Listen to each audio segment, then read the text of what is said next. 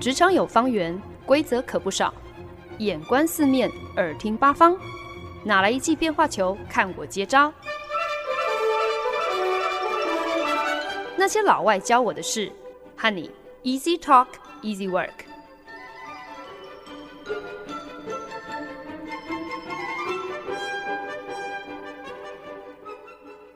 您现在收听的是《那些老外教我的事》，我是节目主持人焕恩。前几个礼拜呢，有点莫名其妙的被拉进了一个火坑。我们很多年的这个超大客户，他们的全球执行长，还有一个新上任的行销长，心血来潮要宣我们进见，而且呢是要我们亲自前往他们的全球总部进行一场长达四个小时的面对面汇报。这对于已经闭关居家上班一年半的我来讲，未免也太刺激了吧？毕竟呢，过去这段期间呢，我都是在家穿着睡裤上下班，其实根本有穿裤子就已经是很好的，好不好？所以你就不要讲说是当面见客户了，就连当面见朋友的次数也都已经非常的少了。然后竟然没想到一出关，第一个正式面对面的客户会议就是如此的重量级。再加上我们自己广告公司的全球执行长也会出席，耶！哇塞，这剧情的急转直下，简直就是从零直接加速到两百五，你心脏不够强，哪里承受得了？只是呢，这一方面的业务。其实我本来是已经打算要金盆洗手的，虽然呢，我现在仍然是服务同一个客户、同一间公司哦，可是呢，我就是已经很刻意的选择加入了另外一个业务相对独立的团队，就是希望我可以跟这个我已经是经手五年有余的这一块核心业务可以保持一点安全距离。结果没有想到，仍然。直接被清点征召，就连我现在的主管也保不了我。虽然我明明跟那个要推我下海入火坑的人没有任何的从属关系，可是呢，也没有办法断然的拒绝他这么临时的一个调度哦。因为呢，这一场会议的与会人士实在是太过重量级了，直接跟客户 CEO 面对面，诶，这个结果好或不好，多多少少会影响所有的业务。包括我自己跟另外一个独立团队的业务，也可能会受到一些波及嘛。所以呢，我如果表现的太事不关己，太不想要去呃理会这一个会议，不愿意去下海帮忙的话，应该也会给我们那些高阶主管就是观感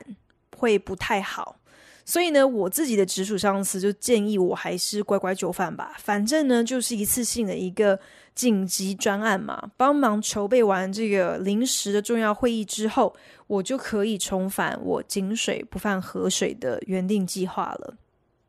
只是呢，我被交付的工作其实呢，也没有什么太多发挥的空间。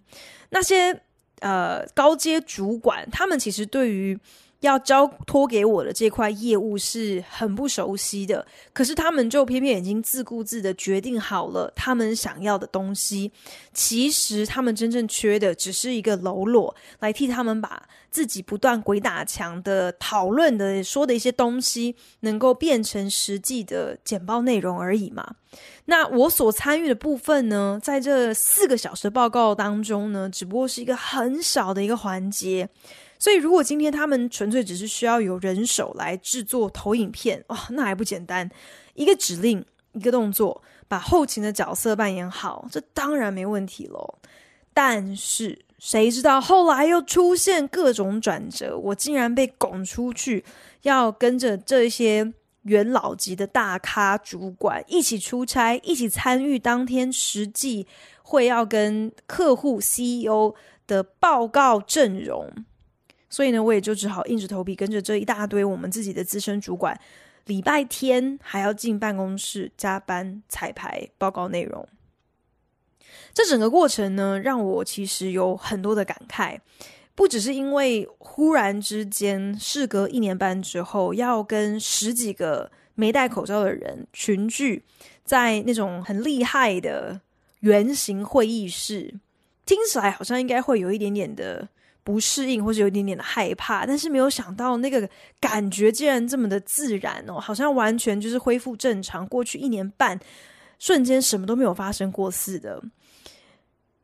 会对这整件事情特别有感慨，也不是因为我好不容易在出差的那一天。搞了一整天之后，会议顺利结束之后，满心欢喜的要回家，走进停车场才发现，我们租来的车子后轮因为轮胎磨损过度，早就在我们在这个客户总部报告的过程，这这个轮胎就已经像是一颗泄了气的皮球，整个瘫软在地上。因此，我也托了这次出差的福，经历了人生第一次换备胎的体验。我之所以会有很深的感慨，其实呢，是因为当我回头反思自己在这整个筹备过程的心态的时候，我就发现，其实呢，这是一个在所有人眼中看起来都是天大的表现机会。毕竟今天并不是什么阿猫阿狗都能够都有机会可以在全球财新前百大企业之一的执行长面前报告，所以呢。这应该算是我服务这个客户这么多年来的巅峰之作吧。可是我有一点点惭愧的，必须要在这边承认，就是我第一时间得知我推不掉这一个烂摊子，或是啊、呃、这个机会的时候，当下的感觉是无比的反感。我觉得好麻烦哦，我就是不想要再和你们。做这些业务的人再有任何的瓜葛了，所以我才费尽了心思做各种的防范措施，最后却仍然难逃你们的五指山。怎么这么惨呐、你们随口一声令下，我也就只能够乖乖就范。这简直就像是好像加入了黑手党一样哦！一旦入社之后，你就别想要脱身。那大家在职场上是不是也曾经跟我一样，可能因为自己当下的一些任性？或者是一些的无知吧，即便有再好的机会出现在我们的眼前，我们第一时间的反应却还是嫌东嫌西，就更不要提如果今天真的是遇上了什么不顺心的困境，以我们这样子的心态，大概更难看出当中的转机何在，更难以提起劲想办法来个逆转胜吧。所以呢，今天的节目当中呢，我想来跟大家分享我的职场笔记。特别是对于那种很消极的喽啰心态，英文呢，我们有一个说法，就叫做 order taker，和那种超级主动积极的大将之才，我们把它叫做 order maker。这两个角色，他们心态上头的转换，其实往往真的只有一念之差，但是呢，态度只是一点点的不同，却能够对自己、对团队。对产出都带来惊人的差别。过去一年多呢，我在公司里，呃，多了一个头衔，就是我也好像有点阴错阳差的成为了我们当时办公室专职在规划培训课程的负责人。那那个时候，我们办公室的董事长呢，就很明确的点名了，觉得 account management、client servicing，就是客户关系管理，是我们培训的重点。所以呢，我那个时候呢，很常跟我们的呃这些 client servicing 管理客户团队的高阶主管开会讨论，到底应该要规划出一个怎么样子的课程，才能够来提升、来帮助我们这些中阶还有初阶的呃团队成员，让他们可以呃加强他们服务客户的专业的程度，以及他们服务客户的品质。那那个时候呢，某一位高阶主管就提到了，要能够胜任 client servicing 客户关系管理这件事情，最重要的关键就是你要从一个 order taker 的心态演化成为一个 order maker。这什么意思啊？客户关系管理这个角色呢，其实可大可小，你可以把自己看作就是客户的一个窗口。你扮演的角色可能就只是一个传声筒，呃，把客户的意见转达给你的团队，再回过头来把团队的想法转达给客户。基本上呢，你只要能够对客户是百依百顺，确保客户有求必应，可能在从某些人的角度来看就会觉得这已经是一个很高品质的服务了。可是这样的想法，其实不过你就是扮演好一个 order taker 的角色罢了。你认真去检视刚刚所有的形容，你你所采取的动作，其实都是消极而被动的。你是等着被发号施令的。呃，你等着接下来客户丢过来给你的烂摊子，你等着替客户擦屁股的时候，基本上即使这些事情发生了，你也都是来者不拒的，你也都只是只也只能够陪笑的，这样子的一个态度。这样子的一个角色设定，不仅是陷你自己的团队于不义，你没有办法适时的来支援你的团队。当客户提出一些不合理的要求的时候，你如果不知道怎么样子回绝的话，其实是会呃让团队疲于奔命的。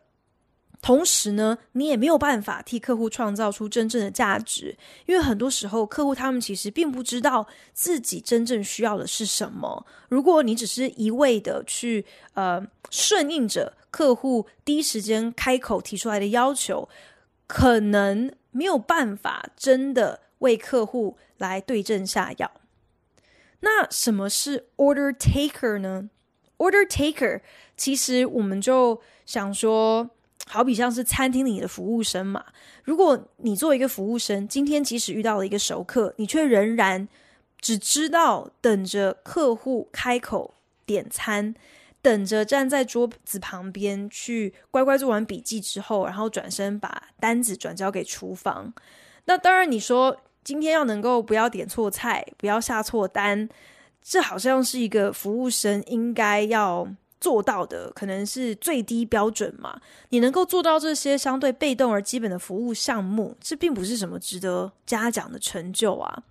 可是，如果今天有一个服务生，他不但主动记得熟客的偏好，更非常的熟悉餐厅当季菜单的各种新品上，甚至还能够提供餐酒啊，或者是呃前菜、甜点、主餐的各种搭配，还有建议。一瞬间呢，这个服务生就不再只是一个拿着笔记本站在桌边等待客人一个口令一个动作，只是等着要听写的一个喽啰，而是瞬间摇身一变，就从了一个 order taker 升级成为了一个 order maker，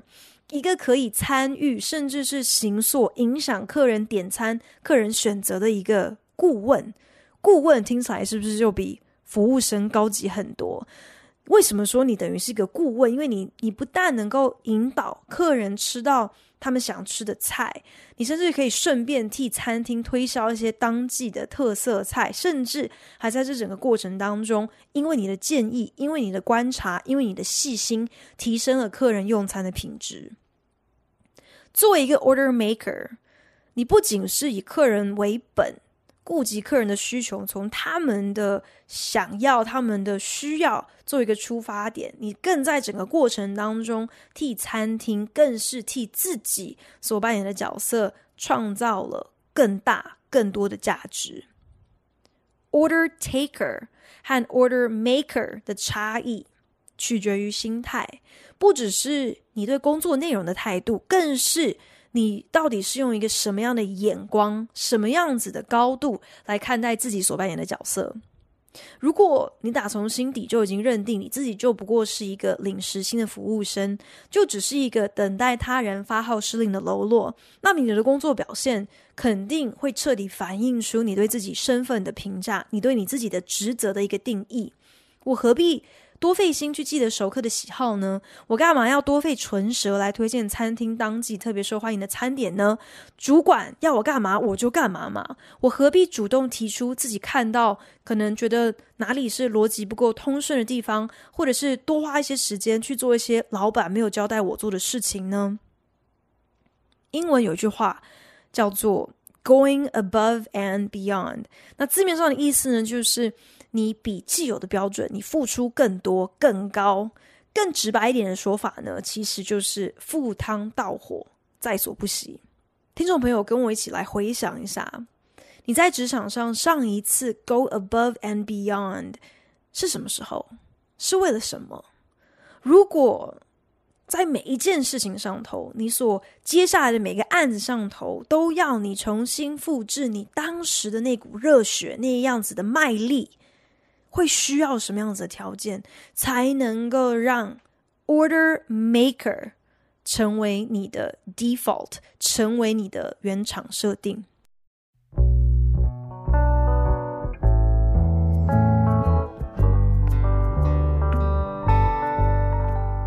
本节目由好家庭联播网、台北 Bravo FM 九一点三、台中古典音乐台 FM 九七点七制作播出。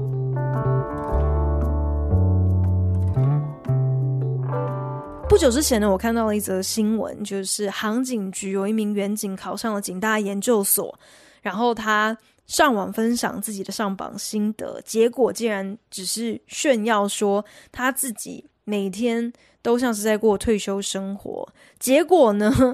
他就被人家检举，然后因此就被记了两大过，然后直接免职，同时也失去了警大的入学资格。其实我前不久的工作状态也蛮像在过半退休的日子，只是我可能还算是有一点基本常识哦，没有就是白目到在网络上大肆分享，唯恐大家不知道我有多闲哦。工作太闲这件事情，我想对很多人来说真的是梦寐以求的呀。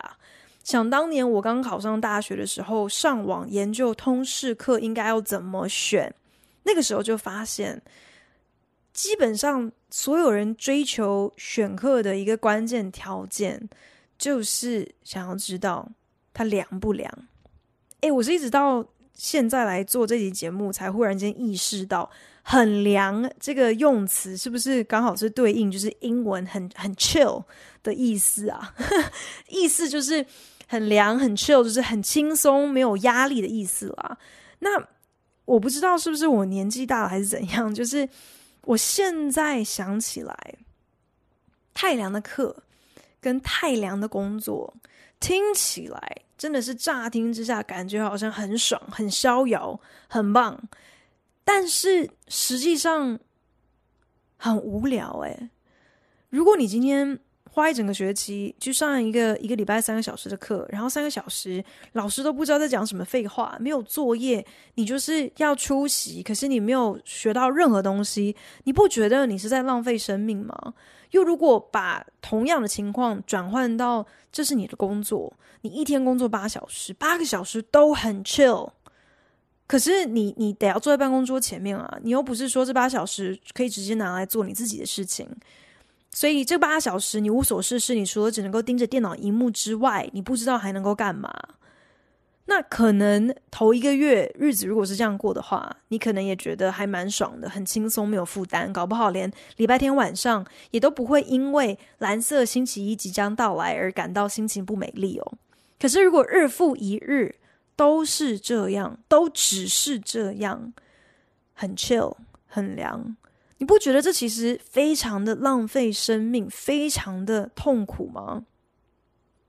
我在想，order taker 和 order maker 的差异，就是你今天究竟注定是要当一个听命行事的喽啰，还是成为一个能挑大梁的将帅之才？搞不好也取决于你是否很。安于现状，过度安逸，然后不会因此觉得好像哪里不对劲，好像现状不管好或者是坏，对于等待他人要来对自己发号施令的这些喽啰来说，根本无关紧要，因为你自己的每一个决定，你的每一个表现，都不是出于你自己的独立思考或者是判断，而是听命于他人，等待他人告诉你该怎么样。所以今天就算有大好机会就在你眼前，如果没有别人发号施令，没有别人逼着你去好好把握，或者是要想办法有所作为的话，你搞不好就此错失这个机会，你可能也都完全没有察觉。就算自己身处极差劲的工作环境，如果你是一个 order taker，只要还能够得过且过，你自己可能也不会主动的想要去改变或者是离开这个现状，因为一个指令、一个动作所要承担的成本，不管再怎么样子大，至少。那都是你自己感到熟悉，觉得是可以预测的。相对来说，如果今天要你忽然之间想办法 go above and beyond，开始做出一些超脱常轨的举动或者是决定，其实都是需要付出加倍的心力，然后要有一个心理准备，你必须要去承担一些你可能没有办法预期的后果。如果那位远景，那位在航警局的这个员警，他在工作岗位上真的那么闲，那为什么他不另外去安排更好的来运用自己手上这么多空闲的时间呢？那当然，同样的问题我也应该要问我自己哦。我只能够说，其实陷入一个 order taker 的心态是非常容易的，就像是坐上溜滑梯一样，咻的一溜烟就滑到了谷底。等到你发现自己已经跌到了谷底，你想要再爬出来，可就没有那么容易了。你光是要找一个可以向上爬的施力点，可能都很难，因为你放眼望去，就是只看到各式各样的留在谷底，不要白费力气的借口。比方说啊，趁还有机会的时候，赶快享受一下这样子的悠闲呢。天知道下一次会遇到这么好康的事情会是什么时候？或者是啊，他们如果要我多做事情，要我更努力的话，就应该要拿出相对应的薪水来，这才叫做有诚意呀。或者是上一个强出头的人也没有什么好下场啊，多说多做多错，我才不要自告奋勇去当炮灰。这大概就是 order taker 跟 order maker 之间最大的差别之一吧。心态是一回事，但是更根深蒂固的关键，我觉得是你的 identity，你对你自己的认同，你的身份识别认同，你觉得你是一个什么样子的人？order taker 他如何自处，怎么样子应对跟身边的这些人事物？一切呢都是别人说了算的，是要看别人的脸色的，看你今天付我多少钱，要等你等别人来下达指令的。但是 order maker 真正在乎的，只是想要为自己负责而已，going above and beyond。这是一个本能的反应，当中没有什么成本效益的分析，不是为了从中获得怎么样子好处才去做，不会在那边算说，我今天多花了一个小时的时间来做这件事情，你是不是因此有多付我一个小时的薪资？不是因为爱现，或者是想要表现自己怎么样子的任劳任怨，纯粹就是因为全力以赴、积极主动 is who they are。他们就是这样子的人啊，唯有这样子去付出、去表现，才是忠于自己，才对得起自己。在广告公司的世界里呢，有一个东西叫做 brief。brief 简单来说呢，就是客户要交给我们的一个委托企划书。那这个企划书呢，你当然是写得越清楚、详细越好，因为我们就越能够明白今天。客户，你到底是遇上了一个什么样子的问题？希望我们来帮你解决。但是很无奈的就是呢，在现实世界当中，写得出好的 brief 的客户，根本就像是独角兽一样，只存在童话故事里面。有的时候呢，广告公司甚至得自己亲自出马，替客户操刀哦，帮客户写好。客户自己应该要主笔的这一份委托企划书，然后再回过头来交给客户来审核，来看看我们是不是猜对了客户今天的这个心头大患到底是什么？我觉得那个整个的呃过程真的有点像是皇帝。就是心情不好，或者是身上好像有什么样的病痛，然后他不说，他就招来了一群大臣，然后要大臣来告诉他说：“来来来，你来告诉我，我今天到底哪里有问题？”可是皇帝自己都不分享他有遇到什么样子的疑难杂症，所以这些大臣就真的是很胆战心惊的，要想办法去猜测、去推敲、去观察，说皇帝他现在到底是哪里有病。这大概就是我们广告公司每一天的日常哦。收到烂 brief，甚至是根本没有 brief，对广告公司来讲根本就是家常便饭，更是我们最大的痛苦来源之一。所以呢，到底要怎么样子接招，如何来因应这样子的非常囧的局面，其实呢，也成为了广告公司优劣的一个关键差异之一哦。客户丢什么烂 brief 过来，就照单全收的，这就是所谓的 order taker。但是即使在没有任何 brief 的情况之下，还能够主动出击，点出客户可能自己都没有意识到的需求，因而创造出新的业务、新的商机，这是终极的 order maker 的表现。欧美国家呢，呃，当然以至于亚洲国家现在也就一致的把六月定成是叫做 Pride Month，就是同志的骄傲月。那在这段期间呢，很多的企业甚至都会把自己的 logo 改成彩虹版本。那我们公司的全球总部就突发奇想，创意设计部门的同事就主动向总部大头要了一份我们目前手上所有客户的名单，然后呢，从中挑出了一个他们认为可能跟同志骄傲月最毫无相关。完全没有任何计划要在六月这个月份做任何的呃行销或者是活动的其中一个客户，然后以这个客户为主角，主动要来为他们量身定做一个 Pride Month 的特别企划。这个呃创意设计部门的同事，他们就选中了一个在美国是专门生产化工还有种子的农产生技公司。听起来就是感觉好像跟 Pride Month 应该一点关系都没有嘛，但是就是刻意挑出了这间公司，然后拟定好专门为他们制作的企划之后，就主动上门拜访了这个客户，分享了他们的 idea，然后客户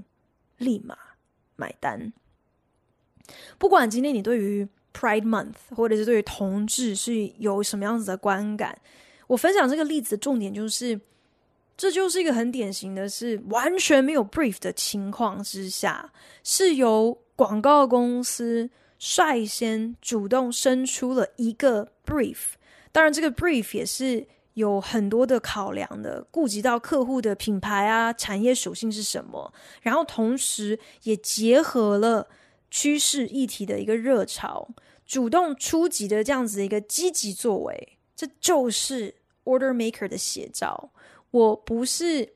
被动的等着客户捧着生意上门，我是主动的去找到商机，去制造一个机会，然后把它卖给客户。相对来说，如果今天呢，你是被直接交付一个非常无聊的案子，搞不好你已经做过八百遍类似的案子了。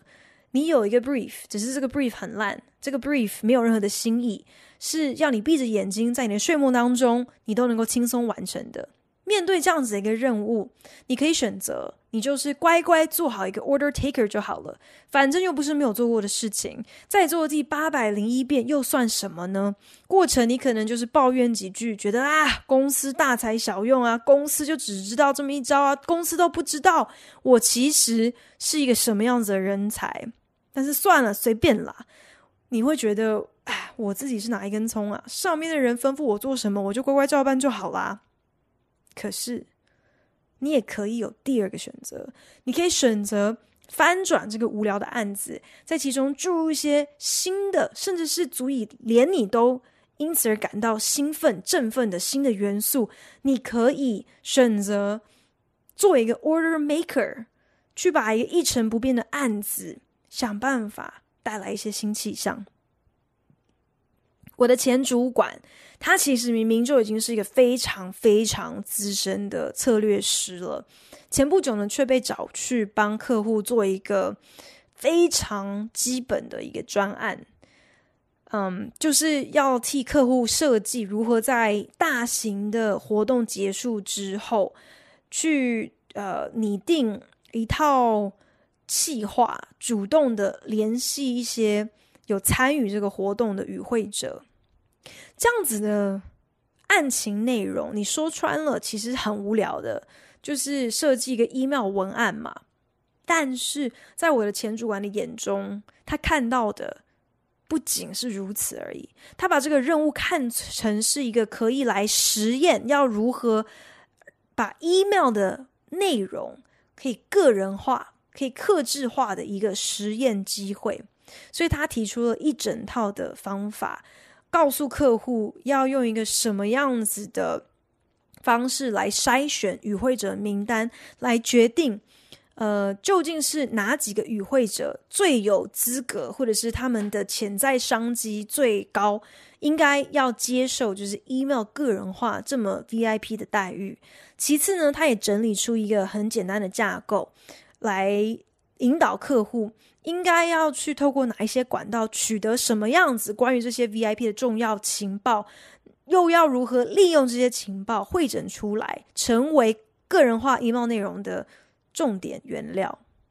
想要重新联系 VIP，你总不能够空手上门嘛？你总得要提出一些什么样子的诱因，才能够重新吸引对方对你的注意。所以呢，我的这个前主管他也主动发想了几个替 VIP 量身定做的高价值服务项目，来给客户做一个参考，可以从中选出一个当成是 email 的，呃，算是伴手礼啦。就是希望呢，这个伴手礼是足以可以让这些被选中的 VIP 愿意再度跟我们的客户有后续的互动的一个诱因。明明是同样一个专案，这个 brief 它的内容并没有改变，但是在不同人的手中，当你有一个不同的眼光、不同的态度的时候，你可以把它做成是一个一成不变、百般无聊的 email 文案设计而已。你却也可以把它做成是一个需要有策略的去筛选受众、去思考高价值服务项目、去锁定不同的情报管道，然后把这一切都整合起来，来进行一个 email 内容 personalization 个人化的实验。所以你究竟是 order taker 还是 order maker？不过是态度上的一个转变。眼界上的一个不同，所带出来的成果上的差异，却是非同小可。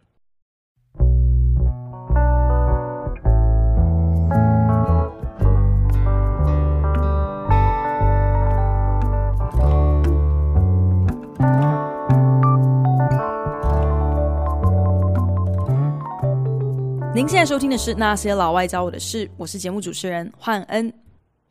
我这个礼拜跟主管一对一聊近况的时候，那很自然的就又提到了礼拜一会见了客户执行长的那个出差行程。那我的主管就跟我说，这个经验真的是非常的宝贵啊，让你这么短的时间就有机会一口气在我们自己广告公司内部以及客户那方面两边的这个资深。长官面前可以有所表现，这真的非常的难得。我其实自己也是在事后才好像比较有意识到，甚至可以说是有点恍然大悟，就是当初那个让我极度反感，然后可是我又就是很无可奈何，硬是被推入了那个火坑，其实真的算得上是一个职涯的里程碑吧。仔细反思之后，我忍不住就会觉得，我是不是在前置作业的过程当中，可以更积极，可以做更多，而不是只是扮演好一个 order taker 的角色，等着人家叫我干嘛我就干嘛。好像那个时候，我更应该要来表现出自己能够作为一个 order maker 的潜力吧。我觉得这也正是当一个小喽啰。和能够成为一个有肩膀的领导人才之间的差别。那当然，你要成为 order maker，也绝对不会是你只是靠一个冲劲还有热血就可以一蹴而就的。你要能够培养出够敏锐的观察力，来判读说，哪里有一个什么样子的空隙，自己又能够如何来创造出更大的价值？这都是需要经验的累积、时间的锻炼。而这个过程呢，其实往往就是从你还是一个 order taker，你还在可能只能够一个口令一个动作的时候，那段岁月，就是你练基本功、累积实力的关键时期。所以我在想，真正的重点可能并不是说，哦，你千万不要做一个 order taker。我觉得那是一个必经的呃阶段吧，就是这是一个不断，你的你的角色、你的历练是不断的在演化的，所以重点是你必须要持续的鼓励自己，要放眼成为 order maker，要不断的往成为一个 order maker 这样的一个目标不断的前进才是。前阵子我负责的新客户建议我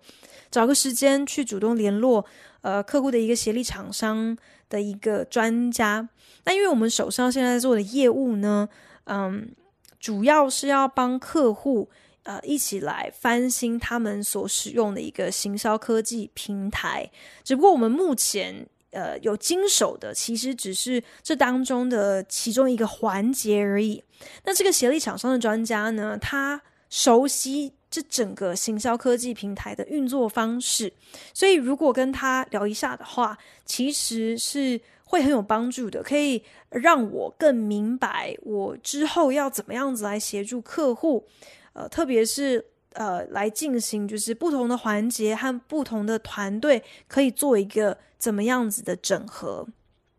我取得了专家联络方式，正准备要来安排时间和对方谈的时候，跟我一起在做这个案子的一位同事，他就主动跟我说，他也想要参加这个会议。这个同事呢，比较年轻，比较资浅一点，他负责的就是 client servicing，就是在管理客户的关系。那一直以来呢，其实这个同事表现都是很好的，因为他非常的细心主动，总是非常称职的安排我们跟客户的开会讨论，也会定定会议主题，做出缜密的会议记录，更知道按时的来追团队的进度，来叮咛我们。还有这些这些的待办事项，但是很明显的，他并不满足，只是做一个 order taker，只是把这些分内事情做好而已。对他来讲呢，这不过是作为 client servicing 当中的最低要求。他更想要累积更多的专业知识，因为唯有如此，才能够在跟客户开会的过程当中，可以更实质的。参与在讨论当中，而不是只是扮演一个听写、做笔记的角色。他为自己追加的这些标准，并不是来自任何的主管，纯粹是他对自己的一个要求。诶，可能你说是因为出于一个很旺盛的好奇心吧，又或许呢，他搞不好是很有意识的想要。能够在客户关系管理这这样的一个职缺上头有更上一层楼的表现，在他的身上，我看到什么叫做机会是靠自己去创造的。你可以花时间抱怨自己的才华被埋没，你没有被主管重用，抱怨这谁不会啊？但是就算你现在不过是。扮演一个喽啰的角色，你也不一定就只能够用喽啰的眼光，用喽啰的高度去看待自己，去要求自己，去面对你眼前的工作。主管不知道怎么样子重用你，那你就自己先重用自己嘛。能够学习的机会，能够有所发挥的空间，如果你认真去找，你一定找得到的。